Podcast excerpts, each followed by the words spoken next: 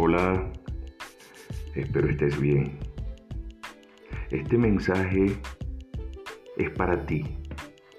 Para ti si crees que la vida es injusta. Pues no lo es. ¿No será que el injusto eres tú contigo mismo con lo que crees merecer? Te pongo esta analogía. Mira este escenario. Hay personas que asisten a un banquete y dentro de esas personas habrán algunos que se sirven del alimento más exquisito, más delicioso, más exótico.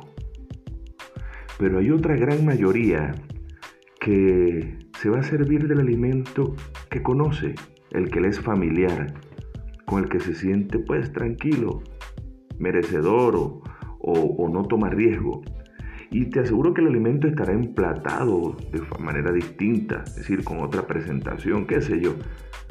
Pero al fin y al cabo te llevas a la mesa el plato que ya conoces, que te es familiar.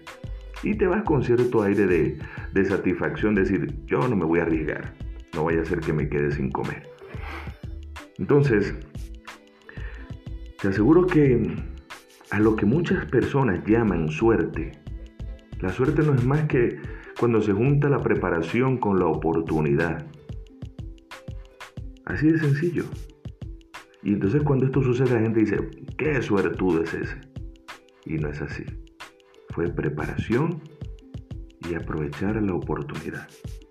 Date cuenta y te voy a decir, por más alado de pelos que parezca, tu sola condición actual o tu realidad actual cambia cuando tú cambias y te, te sientes y te creas merecedor de las bondades de la vida. Hay muchos platos por conocer, mucha gente por conocer, muchas pinturas que, que pues deleitarnos, mucha, mucha música por escuchar.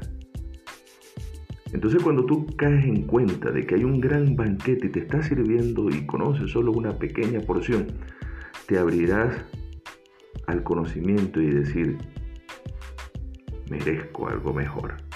Y esto puede, al cambiar este chip, va a afectar tu círculo de amistades. Eh, sí, porque hasta ahorita podías estar en un círculo que podía ser medianamente o totalmente tóxico y negativo para ti, no te has dado cuenta. O una, o una relación de pareja. Y simplemente estás porque, bueno, eso es lo que conoces. Entonces, no hay personas con mejor o peor suerte, lo que sí hay, y te lo aseguro, personas con buena, con gran y mejor actitud. Y son las personas que están dispuestas a sacrificar algo por algo mejor. Entonces, te digo, tú mereces lo mejor. La mesa está servida.